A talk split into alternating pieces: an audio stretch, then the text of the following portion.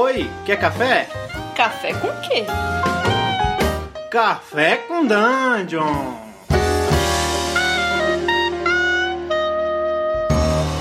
Bom dia, amigos do Regra da Casa. Estamos aqui com mais um Café com Dungeon, na sua manhã com muito RPG. Eu sou o Rafael Balbi. Eu tô aqui tomando hoje um café quente, aliás, um, um chocolate quente, porque tá muito frio aqui nessa São Paulo. E tô aqui com a Carol. Bom dia, Carol. Bom dia, São Paulo não é para os fracos. Eu, no caso, tô gravando debaixo das minhas cobertas ainda, porque não tem condição de sair da cama nesse frio. Bom dia. Bom dia. Bom, hoje a gente vai falar sobre raças, né? É, a gente vai falar sobre como fazer suas raças de fantasia medieval não serem aquelas raças triviais, né? É, uma coisa que sempre me incomodou foi que quanto mais o D&D foi evoluindo, foi, né, foi, foram passando as edições, é, todas as raças acabaram ficando muito parecidas, todas elas acabaram ficando muito parecidas com os humanos. Né? Os gnomos, Sim. os elfos, os, os, até os anões mesmo, todos eles foram, foram até em altura e, e, o jeito de, sabe, os desenhos deles, eles foram ficando mais próximos dos humanos e mais, sabe, mais é, parecidos entre si. E outra coisa que me parece é que todos eles tendem a criar civilizações da mesma forma, né? É, é, não é só o quem eles são como raça, mas socialmente acaba ficando muito parecido. É, parece que toda raça tem o mesmo caminho evolutivo dos humanos, que é criar grandes impérios e não sei o quê, cada um com suas características, mas todos eles parecem, sabe, correr atrás da mesma coisa e, e parece que o caminho evolutivo é um só. Sabe? Claro que tem cenários e cenários, assim, alguns cenários que são mais ricos em relação a isso, outros menos. Mas é, eu acho que o papo aqui é como fazer suas raças ficarem mais interessantes, profundas e como elas podem impactar de uma forma mais legal no seu cenário, né?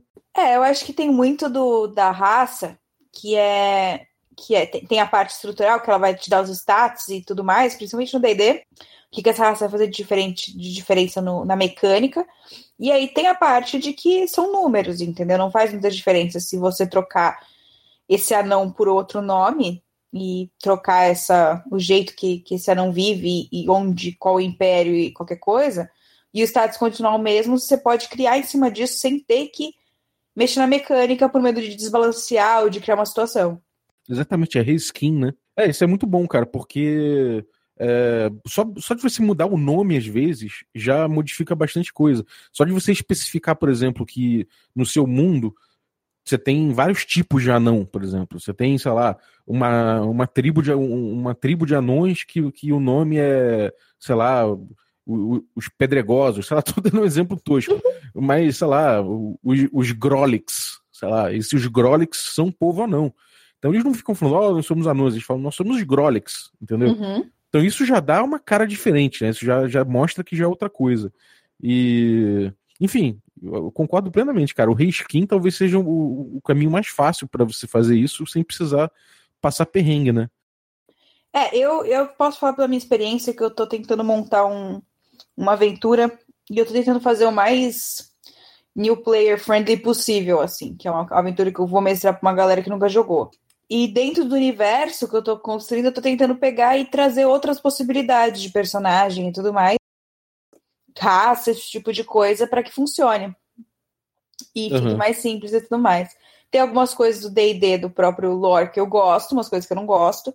E muita coisa que eu fui fazendo foi dar uma olhada e falar assim: ah, esses status estão bons, isso aqui tá funcionando, a mecânica funciona, mas não gosto. Não gosto, por exemplo, tem muita mesa que eu joguei não queria que jogasse nem Tiflin e nem Draconato. Você limitou as, as raças é, que poderiam ter, né? Duas ou três meses que eu joguei já falaram, então, a gente não joga com Tiflin, porque é uma questão de que esteticamente acho que não combina com. Aqui, que a skin mesmo não combina com, com o mundo. Ah, a gente tá jogando low magic, ah, não, a gente não acha que cabe, então beleza. Se a gente não pode pegar a raça do Tiflin e trocar, em vez de. É, o mesmo status, mesmas coisas, mas em vez de ser Tiflin, é, sei lá, alguma outra coisa, entendeu? Uhum. É, faz todo sentido. Eu, por exemplo, é, em vários, vários é, mundos que eu fiz e, e botei para jogar, eu me senti incomodado com o Draconato desde que apareceu, porque falo, pô, dragão para mim era uma coisa muito especial nos meus cenários, então eu não queria botar o, os descendentes deles assim para, sabe, para ser, serem abusados assim. É, Mas, por outro lado, também, cara, não vejo problema. A gente tá usando o Draconato no. O Draconato e Tiflin no, na nossa campanha no Regra da Casa, né? No Magic Punk, e tem ficado legal. É, essa coisa de você lim, é, limitar as raças, não necessariamente proibir, mas você de espalhar elas no seu cenário e falar, então, sei lá, que os anões no cenário, de forma geral, eles não fazem magia por algum motivo. E aí você fala, então, a combinação de casters com anão não é possível. O anão pode ser bárbaro, pode ser não sei o quê, mas desde que não seja caster, sabe? Isso é uma, é uma, é uma possibilidade. Você limitando, às vezes, uh, uh, esse tipo de coisa na classe, você já começa a contar alguma história em relação ao teu cenário ali dentro, né? É, e, e muita coisa também que, que vai adicionar. Toda vez que você causa uma complicação, você está adicionando muito mais do que você está tirando, na verdade. Então, ah, por que não?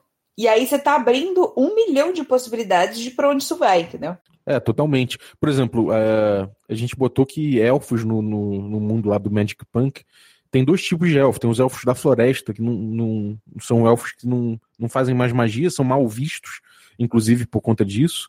E tem os, outros elfos, que são elfos, os high elfos lá, os elfos da, que, que fazem magia e eles, tipo, vivem numa sociedade utópica perfeita, meio, sabe, meio tipo se, se não tivessem mazelas no comunismo, sabe? Aquela coisa de mundo ideal, assim, todo mundo arerê, haribô, todo mundo, tudo funciona, porque todo mundo tem magia, todo mundo consegue fazer as coisas funcionarem. Uhum. Isso já é uma cara diferente pros elfos, né? É, eu, eu, eu acho muito legal, assim, você tá, abrir a possibilidade de falar, então, isso aqui pode, isso aqui não pode. E isso é muito legal você falar pro seu player antes dele começar a jogar. Porque não adianta você virar aí pra mim e falar assim, ai, ah, Carol, então você pode jogar o que você quiser, beleza, eu faço uma Tiflin. Aí eu chego na mesa, ah, então todos os Tiflins, na verdade, são do mal. Todos eles, o alinhamento deles tem que ser caótico, caótico, chaotic evil, eles têm que estar. E todos eles são completamente excluídos da sociedade, sabe?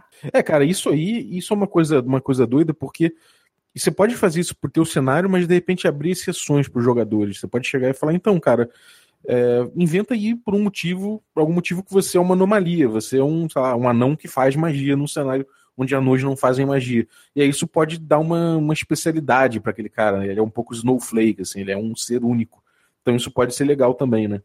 Assim, quando a coisa é mais é, específica, esse tipo de coisa, dá para contornar, mas se é uma coisa social, meio que não tem como. Tem aqui uma coisa que a gente fez, que eu vou dar um exemplo aqui, que é um exemplo que eu, que eu já estava trabalhando nesse, nesse tipo de, de reskin, desde do, de, uma, de uma stream que eu fiz lá no, no Perdidos no Play, chamado Canção da Estrada. Era, o que, que era a Canção da Estrada? Era uma campanha onde era uma, uma aventura, na verdade, onde todos os jogadores tinham que ser gnomos e tinham que ou ser bardo ou ter alguma habilidade com um instrumento musical, ou seja, eles iam formar uma banda que esse, essa banda ia ser de gnomos é, mandada para fora da floresta do amendoim, lá de onde, de onde eles eram, e iam fazer uma road trip. Era, a história era essa. E aí eu pensei, como é que são esses gnomos, né? Já que os gnomos vão ser o centro da minha campanha, como é que eu vou botar eles?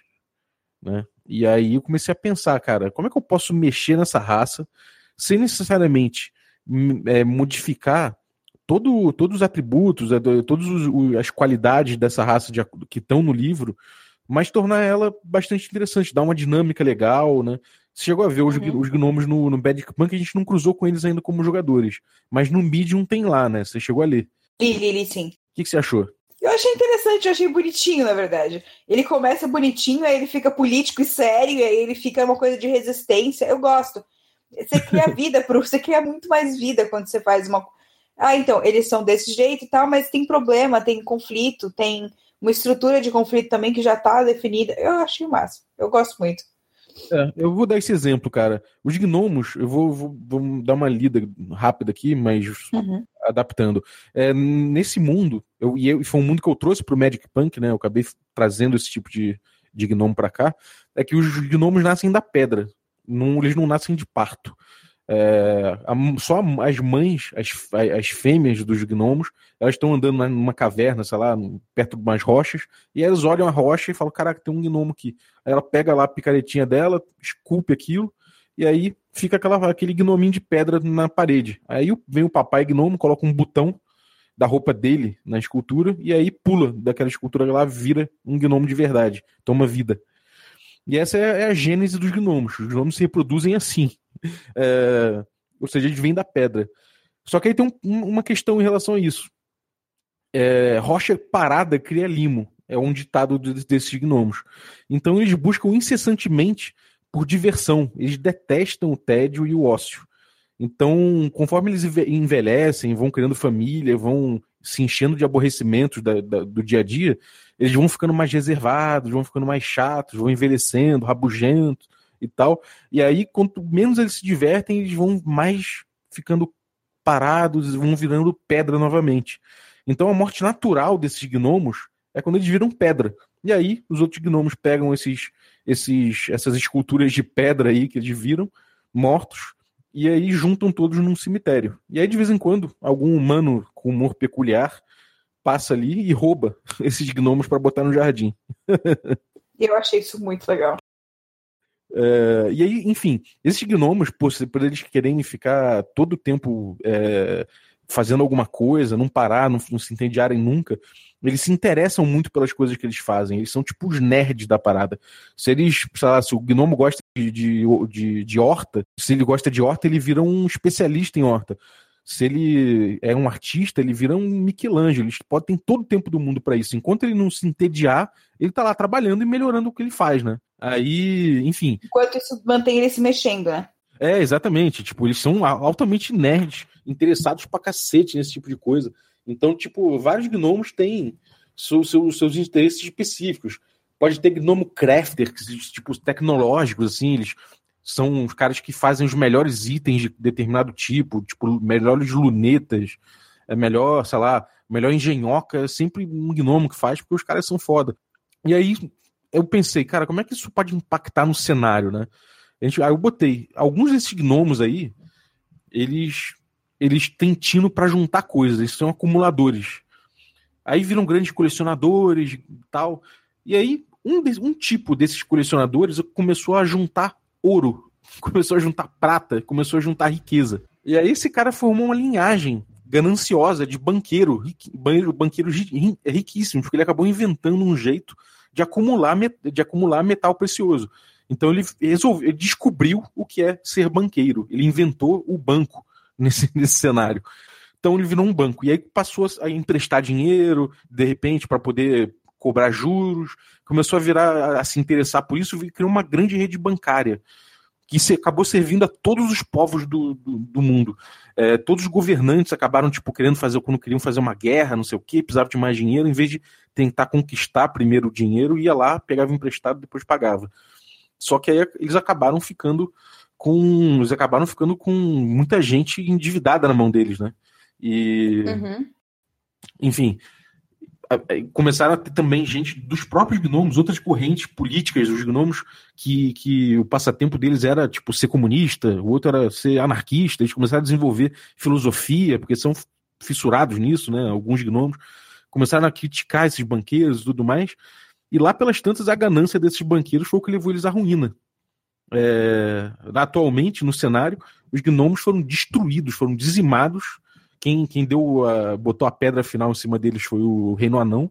E hoje em dia os, os gnomos estão espalhados pelo mundo, cada um com a sua com seu expertise lá específico.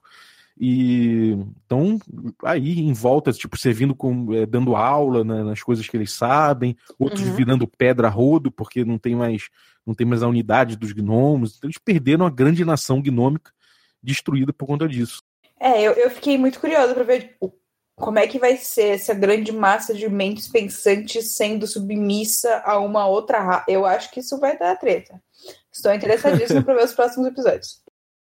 É, é, tipo, termina assim: hoje, gnomos em geral servem as casas nobres humanas e, e anãs, usando o seu vasto intelecto como ajudantes, conselheiros e mentores. Existem boatos sobre um movimento de resistência, mas ninguém os leva muito a sério. Tanto os boatos quanto os gnomos, né, ninguém leva a sério nenhum, do, nenhum dos dois. É, e os gnomos estão envelhecendo, ficando aborrecidos cada vez mais cedo, entediados com o sincopado e superficial mundo humano. Ou seja, é, os humanos, de certa forma, eles não, eles não conseguem ter profundidade em nada, né? Tipo, o humano morre rápido. Então, de certa forma, os gnomos falam, cara, o maluco não vive tempo suficiente para tipo, criar uma grande obra de arte como eu crio, sabe? Então eles ficam entediados com isso e aí estão morrendo mais cedo. Ou seja, parece que o cenário para eles é o pior e ao mesmo tempo eles estão em, posição, em certas posições importantes, né? Então deve dar pano para manga. Estou interessadíssima nessa manga que vai ser desse pano todo. é, cara, então assim, eu acho que isso é só um exemplo, né? É, a gente pode botar vários outros tipos de exemplos. A gente estava debatendo hoje no, no nosso grupo a respeito dos orcs, que a gente botou uma, uma coisa para os orcs que é meio, meio, meio complicada, assim, os orcs né, teriam um problema, eles teriam que ser é, vilões, né? O orc é malvado. Não os meio orcs, mas os orcs, eles são malvados. A gente está pensando como fazer eles serem malvados, não por conta de uma.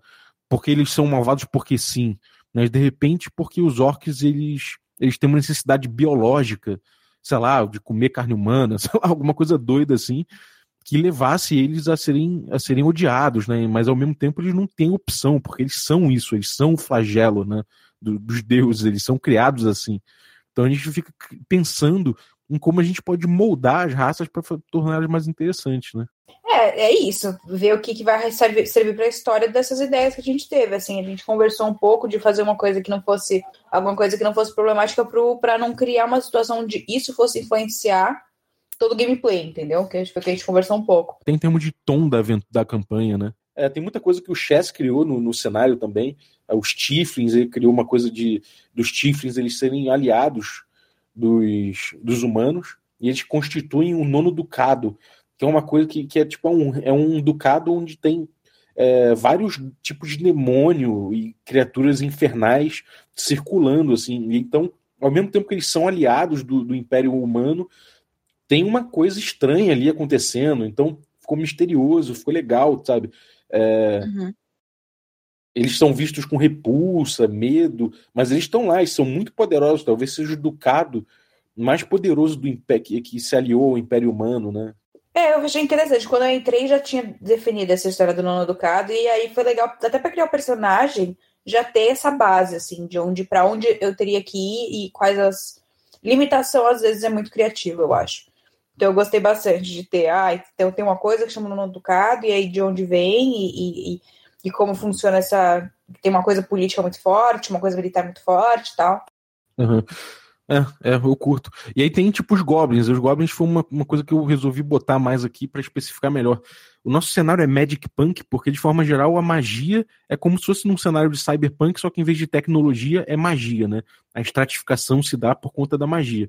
Quanto mais acesso à magia tem, mais rico o sujeito é, mais nobre ele é e tudo mais. Quanto menos magia, mais pobre.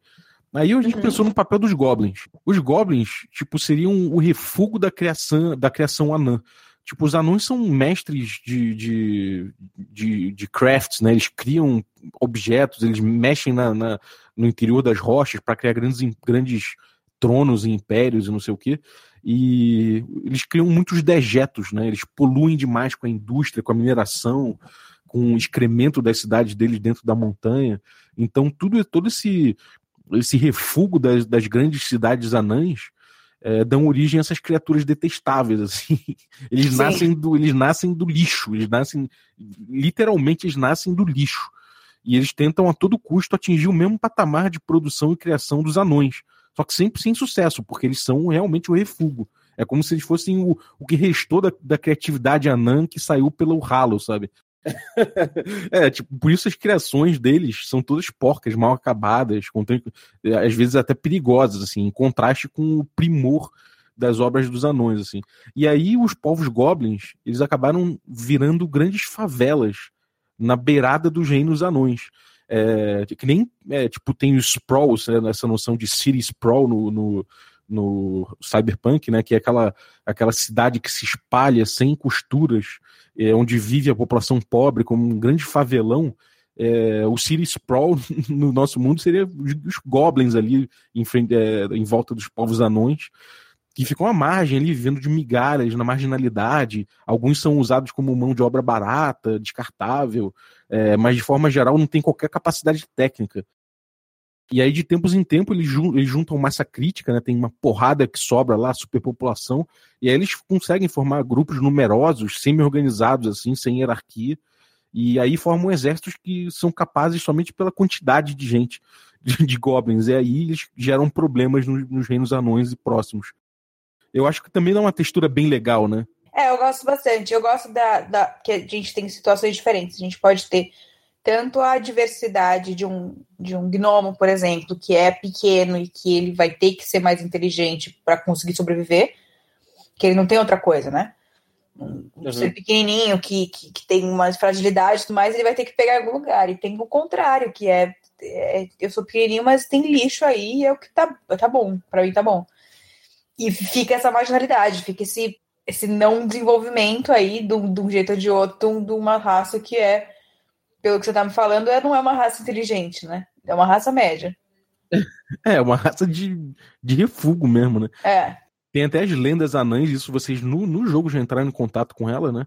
Uma lenda que diz que o mundo vai acabaria tomado por goblins com seus recursos naturais completamente exauridos. Então, isso seria, isso já entrou o até. O goblin da, desse, desse, desse mundo é o humano do nosso. é, é, os humanos também são, são porcos de outro jeito, né? Sim. Mas também tem as favelas humanas, só que os goblins aqui são realmente o lixão mesmo, tipo, criatura feita de, de dejeto, tu imagina, né? A cara dessa criatura, de um goblin no nosso mundo, ele já, já não vai ser um goblin daquele tradicionalzinho, né? Já consegue imaginar ele, tipo, com uns pedaços de lixo, assim, no meio daquela biologia. Mas é isso. Mais alguma coisa que você queria falar, cara? Algum exemplo, alguma coisa assim? Cara, eu acho que, que a gente falou bastante de raça e tal, mas é sempre legal a gente pensar no jogo, toda vez que a gente vai começar, todo universo que a gente vai criar, esse tipo de coisa, pensar o que, que a gente pode fazer isso mais nosso, como a gente pode tornar mais divertido para todo mundo que está jogando. E sempre pensar nisso, uma coisa que a gente teve da conversa dos orcs e tudo mais, a gente está fazendo essa mesa, qual que é o tom que a gente quer.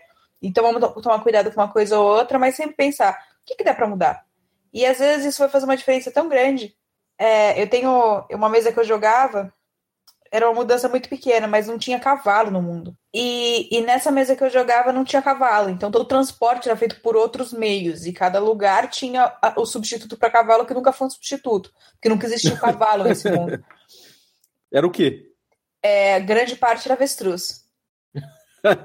é, cara, isso é maravilhoso, né, cara? Você. Uma mudança dessa que é, tipo, porra, pode ser, parecer banal, mas já dá outra cara, né? Dá, é, é, é, toda vez que você, que, que você fala, ah, vocês estão cavalgando no avestruz, eu não tenho o que fazer. Na hora você consegue imaginar na hora, você, você tá transportado completamente, porque não tem outro motivo você estar em cima do avestruz se não fosse estar nesse mundo, entendeu? É tão pequenininho, mas é tão legal, eu gosto muito. Então é esse tipo de coisa. Às vezes é uma coisa pequena que você muda, talvez você faz um reskin de uma raça e isso vai adicionar alguma coisa. Por exemplo, ah, eu não quero Tiflin no meu mundo. Beleza, chegou uma player que nunca jogou, chegou um player que nunca jogou e falou assim: Nossa, sabe do que eu queria jogar? Eu queria jogar de sereia. Tá ótimo, cara. Você é meio sereia, te dou os status de Tiflin, acabou. Entendeu? Não faz diferença. É, não é faz verdade. diferença, entendeu? É, reskin realmente. Una e a alegria hora. que vai ficar esse player de estar tá jogando de sereia, meu filho, não tem dinheiro que pague. Exatamente. É, isso aí. E, tipo, cara, é isso. É, eu acho que se resumiu bem aí, falou, acho que deu uma, deu uma encerrada boa aí. Não tem nada mais a acrescentar. É bem isso aí mesmo, cara. Deixa o teu jogador aproveitar, deixa, deixa a galera fazer a textura, né? Isso, isso ajuda a montar a textura que a gente busca, né? Então, é, é isso. É, mas, bom, é isso aí. Um abraço para vocês aí. Se vocês estiverem ouvindo é, isso aí na quarta-feira, é, quer dizer que tem hoje nossa mesa presencial, não mais de quinta edição, é, que a gente entrou num hiato da nossa primeira temporada para a segunda, e nesse hiato a gente vai jogar outras coisas. A gente já jogou Deadlands, a gente vai jogar também é, Lamentations of the Flame Princess, vai jogar Passion delas Passiones, deve jogar DCC, deve jogar um monte de coisa legal aí, então fica ligado, toda quarta-feira, 21 horas, a gente está online no twitch.tv regra da casa. Além disso, você pode achar todo o nosso conteúdo além do podcast em regradacasa.com.br. Então, se você curte, cara, avalia positivamente no iTunes, dá like, dá compartilhar, dá espalha a palavra aí do Regra da Casa pra gente, que dá uma ajuda gigantesca. A gente tá buscando muito alcance agora pra gente poder existir bem. E, cara, essa é a maior barreira que as, que as streams e os grupos de RPG que se colocam na internet enfrentam, né? Então ajuda a gente aí que a gente vai longe. É, e se puder também, não esquece, seguir a gente nas redes sociais todas, porque também a gente gosta de conversar com vocês. Então, Twitter, Instagram, conversa com a gente, não é só para seguir, não, é para vir interagir com nós. É. Se quiser mandar um, uma sugestão de tema aqui para o podcast, ou alguma crítica, alguma, um comentário, a gente está fazendo é, sessões de leitura aqui de e-mails da galera. É, então, podcast.regradacasa.com.br. É isso, um bom dia aí para vocês, um abraço a todos, até a próxima. Bom dia.